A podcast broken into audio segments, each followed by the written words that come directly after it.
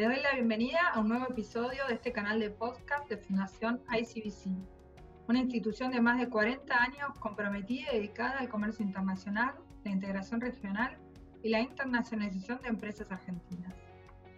Mi nombre es Agustina Punte y en este episodio voy a dialogar con Greta Gustavino y Florencia Rossi acerca de la experiencia de ambas que son argentinas que han estudiado chino en China.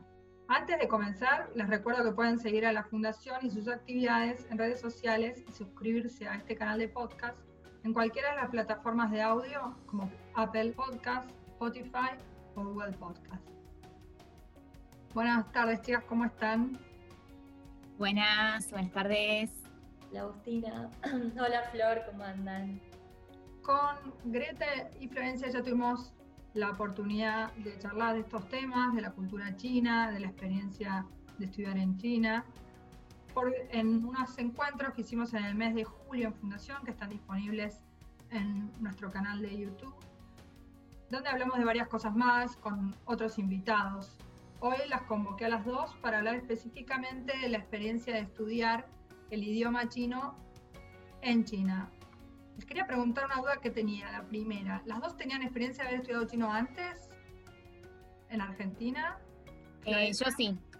Había estudiado chino un tiempo acá en Argentina y luego me presenté para, la beca, porque para postularse a la beca se necesita un eh, mínimo de idioma, un mínimo de, nivel para poder eh, postularse a la beca.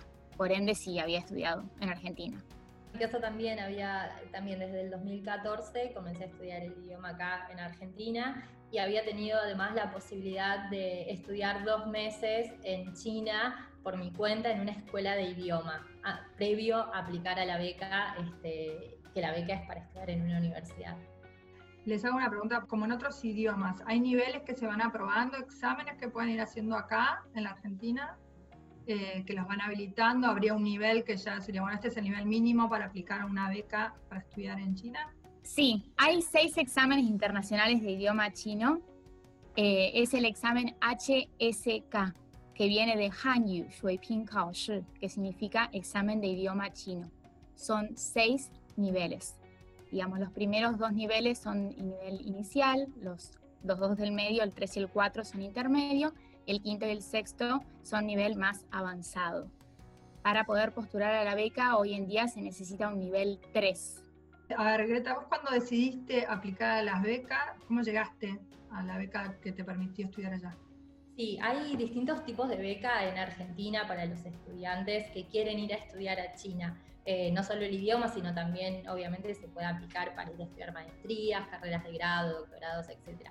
Para estudiar idioma yo había ido dos meses a estudiar a China por mi cuenta y cuando volví quería estar más tiempo allá, pero bueno, obviamente por una cuestión económica este, necesitaba aplicar una beca, entonces me puse a averiguar en ese momento, eh, a principios del 2018, y descubrí, bueno, las becas del gobierno eh, chino a través del CSC, que es el encargado de financiar las becas a todos los estudiantes del mundo que quieren estudiar a China. Entonces, bueno, busqué los requisitos y apliqué a través de, de esta beca del gobierno. Sin embargo, hay otros tipos de beca, como son las becas del Instituto Confucio, las becas de la China OEA, China eh, UNESCO, las becas del MOFCOM, las becas del CSC a través de las universidades chinas que uno puede aplicar directamente. Eh, y bueno, becas después fruto de los hermanamientos entre provincias chinas y provincias argentinas, bueno, cada una con sus propios requisitos. ¿Cómo se linkea con ADEVAC? Después de haber estudiado en China, ¿se contactaron con ADEVAC? En realidad, bueno, en el proceso de aplicar a la beca, bueno, Flor y yo aplicamos por primera vez el mismo año, que fue en el 2018. ADEVAC en ese momento se estaba conformando, así que nos acompañó un poco en el proceso. ADEVAC también, eh, bueno, obviamente es la Asociación de Ex Becarios eh, Argentinos en China y este, como parte de su misión acompaña todo el proceso de, de aplicar a las becas Y mm, bueno, ahí los conocí porque también durante el año hacen distintas reuniones, tanto para informar acerca de las becas como para, por ejemplo, a mitad de año suelen hacer eh, una convocatoria para recibir a los becarios que están volviendo de China alrededor de julio y los nuevos becarios que se están por ir eh, en esta época, en agosto, septiembre. Eh, entonces, bueno, ahí los conocí, conocí este, su nada, accionar y eso, y bueno, nos involucramos un poco con ellos también. Flor, ¿cómo elegiste la universidad? Florencia es traductora pública de inglés, bueno, es ex becaria del programa chino para estudiar chino en China, y fuiste a la universidad, no la voy a pronunciar yo, te voy a dar el honor de pronunciar a qué universidad fuiste. Sí, el primer año que estuve, porque yo es la segunda beca que tengo, el primer año estuve en la Universidad de Zhejiang. ¿Te queda en queda en Hangzhou, en la ciudad de Hangzhou. ¿Y cómo elegiste esa universidad o cómo fue que llegaste ahí a estudiar? Bueno, eh, gracias a Adebac había estado en uno de sus encuentros y me había encontrado con ex becarios que habían estado en esa universidad. Me la habían recomendado. Eh, yo quería ir a alguna ciudad eh, en donde no haya muchos extranjeros y esa universidad, la Universidad de Zhejiang, eh, es la tercera mejor universidad de China, así que tenía una muy buena reputación. Así que decidí aplicar a esa universidad y por suerte eh, me fue otorgada la admisión. ¿Y la experiencia una vez ahí coincidió con las expectativas que vos tenías? Superó mis expectativas. Sí, realmente es una hermosa universidad, tiene un programa de idioma chino eh, muy bueno, muy buen nivel de los profesores, de los cursos éramos poquitos argentinos ahí, éramos cinco, pero éramos mucho comparado a otros años, que solían haber uno o dos argentinos. Así que sí, básicamente elegí eh, por la ciudad. Hangzhou es una ciudad, eh, una de las más conocidas y más turísticas de China. Eh, y después la universidad por su reputación y por experiencia de otros becarios. Y en tu caso, Greta, vos sos de origen licenciada en diseño gráfico. Eh, no sé si se lo pudiste aplicar de alguna manera o cómo se... Después eso es otro dato interesante, cómo lo conjugaste con tu estudio del chino. Fuiste a, otra universidad en Beijing, que es la Beijing Language and Culture University. ¿Por qué elegiste esa universidad, el, lugar? Bueno, eh, en primer lugar, para todos los estudiantes que van a China, creo que una de las cosas más importantes a la hora de elegir dónde, qué universidad también es tener en cuenta un poco la ciudad donde, donde está, como comentaba Flor también. Eh, China es un país súper variado, entonces también hay que tener en cuenta esos factores. A mí Beijing era una, es una ciudad que me encanta, yo ya la había conocido anteriormente en los viajes y bueno, me parece, me, me, interesaba mucho también vivir un año ahí por la oferta cultural que tiene, súper heterogénea y también es muy accesible para los extranjeros. Por ahí una de las falencias, a diferencia de donde estudió Flor, es que hay más extranjeros justamente por ser la capital, pero bueno, uno se puede perder en Beijing también y encontrar eh, lugares súper chinos, digamos, para experimentar la cultura y, eso a mí me interesaba mucho. Y la universidad en particular, eh, si bien por ahí BLCU, o sea, la, la, Universidad de Idioma y Cultura, no está tan bien rankeada como otras universidades, pero para lo que es estudiar el idioma chino, para mí creo que es una de las mejores universidades. De hecho, es la que produce el material de estudio, los libros eh, con los cuales se estudia chino en todo el mundo. Em, y además, bueno, claramente es la Universidad de Idioma y Cultura, con lo cual este, eso era un factor importante para mí. Eh, y además también la oferta de clases eh, culturales al margen de, lo que es el idioma en sí mismo, que si bien muchas universidades lo tienen, me gustaban las opciones que, que daba BLCU. Ah, claro, tenías un, un extra de experiencias culturales también. Ah. Claro, desde ya sea clases de caligrafía, que particularmente eso también está en mi plan de estudio. Yo quería, este, como diseñadora gráfica, me interesa mucho el tema de los caracteres, así que sí. Eh, y además, bueno, eh, organiza viajes gratuitos a distintas provincias desde un aspecto cultural, ¿no? No, no simplemente de turismo, y eso también me interesaba, o salidas a distintos ya sea templos, casas de té, eh, ópera china, distintas cosas que organizadas por la universidad gratuito, gratuitamente que me parecían súper interesantes. Te sumo a lo que decías, que es lo que está muy bueno de las universidades chinas, que además del curso de idioma, tienen clases opcionales, cursos opcionales, que son no solo de idioma, de preparación de exámenes, sino también de cultura. Como decías vos, esto de hacer actividades, ir a museos, eh, conocer eh, la cultura china en su máxima expresión, eh, caligrafía, visitas a otras ciudades, y eso está muy bueno. Hablando de la cultura, lo otro que estuviera alguien que pensando en ir se le podía presentar era la inquietud sobre cuáles eran las diferencias culturales que les resultaron más difíciles al momento de sentarse a la universidad, ¿no? Me imagino a varios niveles, personal, el tema de la amistad, la gente, el trato, eh, no sé, la comida, cuáles fueron las cosas que les costaron y, bueno, a las que se tuvieron que acomodar. ¿Querés empezar, Flor, contándonos? Bueno, en primer lugar, para mí fue muy fuerte el tema del saludo. Eh, la cultura asiática en general eh, son más fríos en el sentido de no tanto abrazo, no tanto beso digamos, no son tan expresivos con la cara, por ejemplo, ni con el cuerpo, y eso me chocó demasiado porque nosotros, sobre todo en Latinoamérica, en Argentina ni hablar, somos más bien cálidos. Ellos se expresan, pero de otra manera. Eso por un lado. Por otro lado, la comida. Me, pasó que, al principio no tuve una muy buena experiencia. Me intoxiqué, pero tiene que ver con los cambios de hábitos. Así que eso me costó bastante, pero después encontré comida muy rica y eh, por otro lado, el tema de los horarios. Eh, allá en China tienen tres comidas principales, no como nosotros que tenemos cuatro, y suelen almorzar y cenar mucho más temprano. Eh, almuerzan alrededor de las 11, 11 y media y cenan alrededor de entre las 4 y media, las 5, 5 y media, 6 de la tarde. Así que esos tres aspectos fueron diferentes. Costaron al principio, pero después no hubo problema. ¿Y vos, Greta, cuál fue tu experiencia en este aspecto?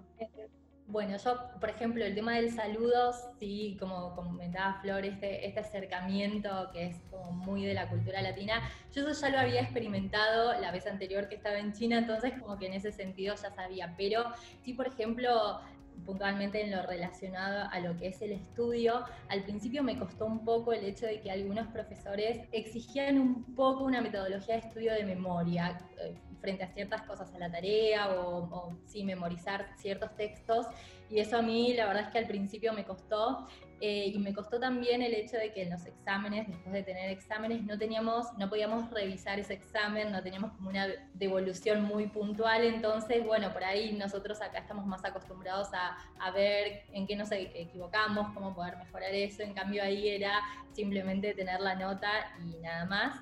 Y después, bueno, otra cosa también que al principio me costó un poquito es que cuando uno llega a una universidad china, eh, allá no usas más tu nombre occidental, pasas a tener un nombre chino y todo el mundo te llama por ese nombre chino. Entonces al principio para mí cuando me decían, me llamaban por mi nombre chino, no me daba vuelta siquiera hasta que bueno, después uno empieza a incorporarlo como propio de, propio de su identidad y bueno, y después otras cosas como, bueno, decía Flor también, el tema de las comidas. Al principio a mí también me costó mucho el, el hecho de que ellos usan mucho aceite en las comidas y yo no estaba acostumbrada, así que bueno, un par de dolores de panza me ha costado, pero después siempre se encuentra algo súper rico para comer y, es muy variada la, cocina china, con lo cual este, en ese sentido después no tuve problema.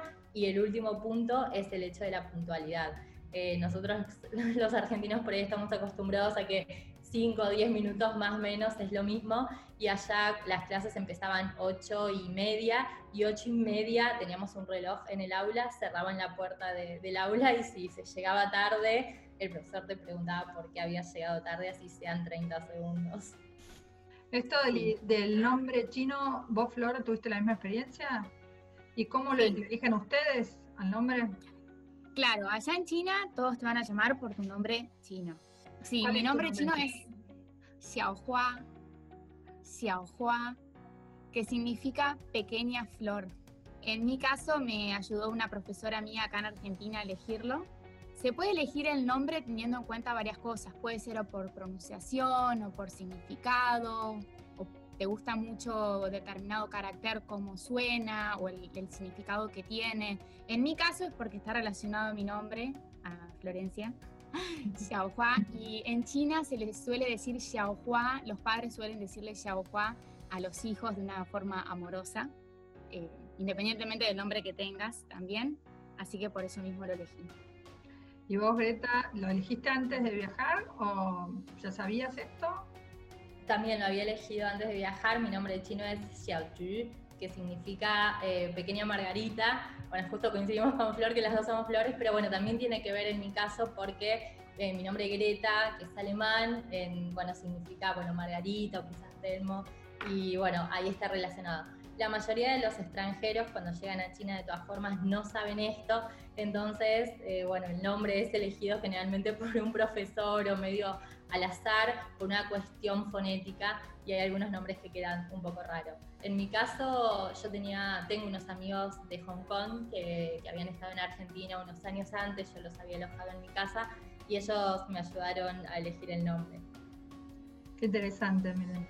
A su vez, así cuáles fueron las dificultades, quería saber qué era lo que más les había gustado de esta experiencia de vivir como estudiantes en China. Bueno, a mí lo que me encantó es vivir en una universidad. Y esto para todos los que estudian en China es algo común, pero yo acá en Argentina eh, no vivía dentro en la residencia en el campus universitario. Acá eh, en Argentina no es muy común, uno vive afuera de la universidad y va solo a la universidad a cursar, a tener clases. En el caso de las universidades chinas es muy común, tanto para chinos como para extranjeros, vivir dentro de la universidad. Entonces se vive en un contexto universitario y académico a las 24 horas. Es decir, eh, cruzarse con alumnos y profesores no solo en el contexto de, la clase, eh, también los comedores, eh, están todos los alumnos, todos los profesores, hay gimnasios dentro de la universidad, hay canchas de básquet, de fútbol, ¿por qué no? digamos, se vive en una mini, mini, mini ciudad y es un contexto universitario y académico 100%. Y eso me pareció súper interesante, me encantó. ¿Y vos, Greta? Sí, sí, eso principalmente lo, que comentaba Flor. Por otro lado, obvio, eh, ese contexto ayuda a que la velocidad del aprendizaje sea, comparando también con aprender el idioma acá en Argentina, muy superior, porque uno está envuelto en un ambiente chino todo el tiempo. Si bien, bueno, por ahí los grupos de, de pertenencia que uno va generando en la universidad, eso también influye. En mi caso, por ahí uno, una de las contras que tiene la Universidad de Idioma y Cultura es que son todos extranjeros yendo ahí a estudiar el idioma, entonces el contacto con estudiantes chinos es menor que en otras universidades, entonces por ahí en algún momento también hemos usado el español o el inglés para hablar, pero de todas formas este, uno tiene que ir a comprar un chip de celular con un número chino y lo tiene, tiene que hablar de gigas y de, y de datos en chino, uno tiene que ir al supermercado a pedir a comprar un kiwi y tiene que aprender cómo se dice kiwi en chino. Entonces, eh, la velocidad de aprendizaje es totalmente muy superior. Después también obviamente aprender de la cultura, porque una cosa que, tienen, que seguramente Flor lo comparta, es que las clases allá te enseñan el idioma, cuando uno va a aprender idioma chino, pero siempre em, los programas incluyen enseñar la cultura. Eh, los libros de, de, enseñanza, muchos tienen em, lecciones relacionadas a la cultura china y desde ahí te enseñan el idioma o siempre los profesores tienen un mapa donde te van contando de distintas ciudades, entonces más allá de las clases extracurriculares, que bueno, todo eh, hace que, aprendas de la cultura. Y por otro lado, otra cosa de las que me gustó también es poder transmitir mi cultura eh, como argentina eh, en, en China, en la universidad. De hecho, en Bielciú tiene uno, igual que otras universidades, eh, uno de los festivales de cultura más grandes de China, donde se hace una exposición, una muestra de la, de la cultura propia de, de, cada estudiante. Entonces se arman stands de distintos países y ahí uno puede contar en chino eh, su cultura al resto del mundo. Y eso me parece también, ese intercambio me parece súper interesante y, y enriquecedor. Qué bueno, Greta. Sí, quería preguntarles a las dos cómo fue su experiencia. Bueno, vos, Flor, ¿todavía estás estudiando allá? ¿Estás allá ahora en este momento o seguís acá? en este momento estoy en Argentina, esperando que, China abra las fronteras y que la universidad eh, me reciba, me autorice a volver. Pero estás estudiando mientras a distancia. Exactamente. Justo en este momento me encuentro de vacaciones, pero yo tuve que hacer el semestre de manera online en horario chino. Eh, la mayoría de los estudiantes de mi curso estaban cada uno en sus países, la mayoría en Europa y en mi caso era la única de Latinoamérica. Las clases para todos fueron online, eran a las 4 de la mañana, eh, de 4 a 6 o de 5 a 7 íbamos viendo eh, durante los días de la semana. Y el semestre duró tres meses y medio. Ahora en China es vacaciones para las universidades y los colegios. En septiembre volvemos y en septiembre retomo las clases, aún no se sabe si va a ser de manera presencial, si va a ser online, qué es lo que va a pasar, pero sí, retomo mis estudios, mi maestría en enseñanza Para enseñar chino, digamos, para volver y enseñar chino acá en Argentina. Eso es. Exactamente. Una vez que volvés, ¿no? Que vos, Greta, si ya volviste y te reinsertaste eh, yo, volví, no, yo volví el año pasado, en 2019, en, julio, eh, cuando termina el, primer semestre.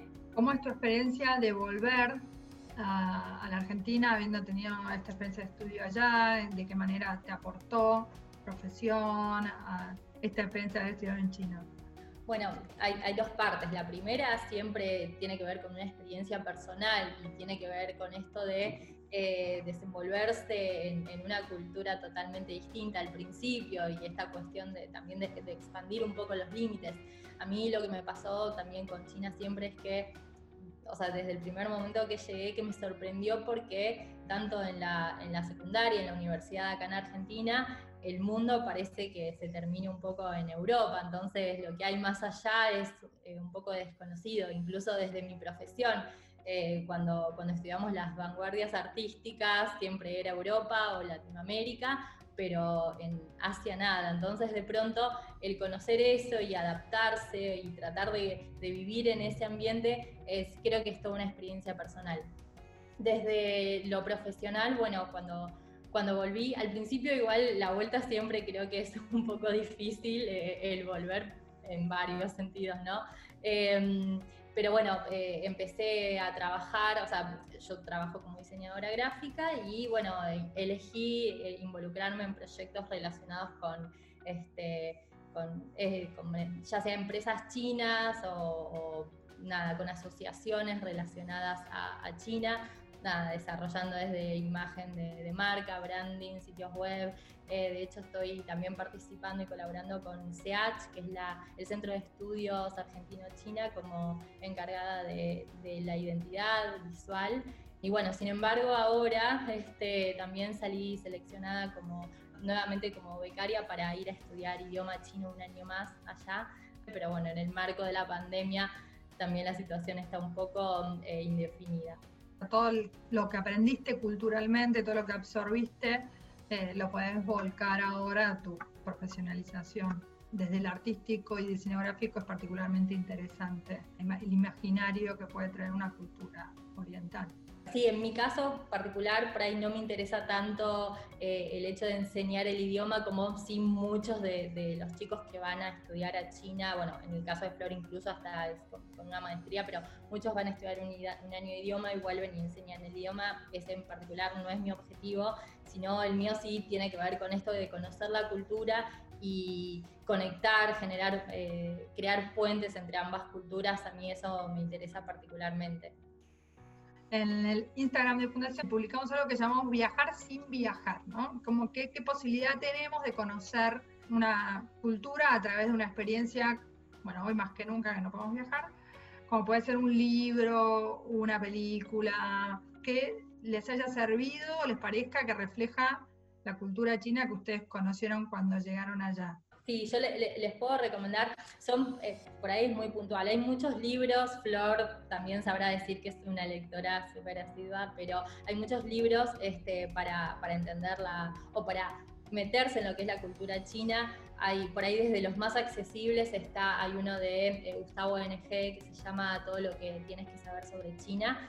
Em, bueno, sino también autores como Gustavo Girado, eh, pueden buscar bibliografía que, es súper accesible. Y yo particularmente, a mí me interesa mucho eh, el, el hecho de em, e, el lugar de la mujer en, la cultura china.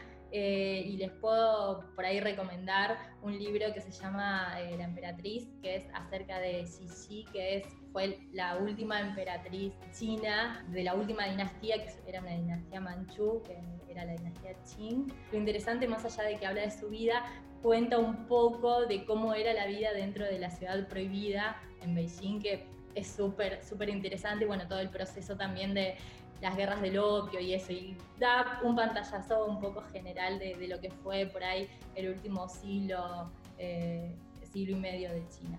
Agrego lo de Gre, que es un muy buen libro, fue uno de los primeros que yo leí, todo lo que necesitas saber eh, sobre China, que se divide en capítulos y abarca de manera eh, genérica muchos aspectos sobre China, está muy bueno. Y después, para quienes les gusten las, las novelas, tengo El abanico de seda, y Dos chicas de Shanghai eh, por Lisa Xi, dos muy lindas novelas sobre un poco la historia antigua de China. Ideas, dos o tres palabras o tips que le darían a alguien que está pensando en viajar a China, a ir a estudiar chino allá, que les quieran dejar para ir cerrando. Bueno, primero contarles eh, resumidamente, porque esto no lo dijimos, que el año académico en China eh, comienza en septiembre y finaliza a fines de junio y que se puede avanzar muchísimo en el idioma. Hablábamos de este examen del HSK, que son seis niveles. Para que tengan una idea, en un año se puede llegar con mucho esfuerzo al HSK 5, que es el anteúltimo eh, nivel. Así que realmente es un estudio eh, muy eh, dedicado no solo del idioma y también de la cultura, como decía Gre. Y bueno, que cualquier duda que tengan pueden consultar. Tenemos un manual en ADEVAC para todos los que quieran postularse a una beca, para todos los que quieran estudiar en China. Y mi consejo es que se animen, que no le tengan temor a, las diferencias culturales. Eh, China está cada vez más preparado para recibir alumnos internacionales y ya hay casi 300 eh, universidades que tienen este programa del idioma chino. Mi consejo básicamente es el mismo. China creo que para el que nunca se acercó puede parecer inabarcable, es, muy grande, es el tercer país más grande del mundo en cuanto a territorio y el más poblado, con lo cual puede generar un poco de miedo, pero, pero creo que si uno lo encara desde la curiosidad y, desde el hecho de, conocer, desde lo lúdico, me parece que, puede entrar de una forma más amena a, conocer esta cultura que es increíble y que además también nos... nos eh, nos pone en otro lugar, también nos contrasta con nuestra propia cultura, nos muestra otras formas de, hacer las cosas y me parece que eso es súper interesante, que se por ahí que se metan de a poco, eh, sin, desesperarse, que averigüen, que se contacten con otros eh, ex becarios, puede ser a través de ADEVAC, eh, es un muy buen canal, y pidan experiencias y de esa forma la llegada a China va a ser súper tranquila, que es un país que está, como dijo Flor, súper, súper preparado para, para recibir a extranjeros. Bueno, muchísimas gracias a las dos. La verdad que lindísima toda la conversación para todos aquellos que quieran seguir metiéndose en este tema. Muchas gracias, chicas. Un placer.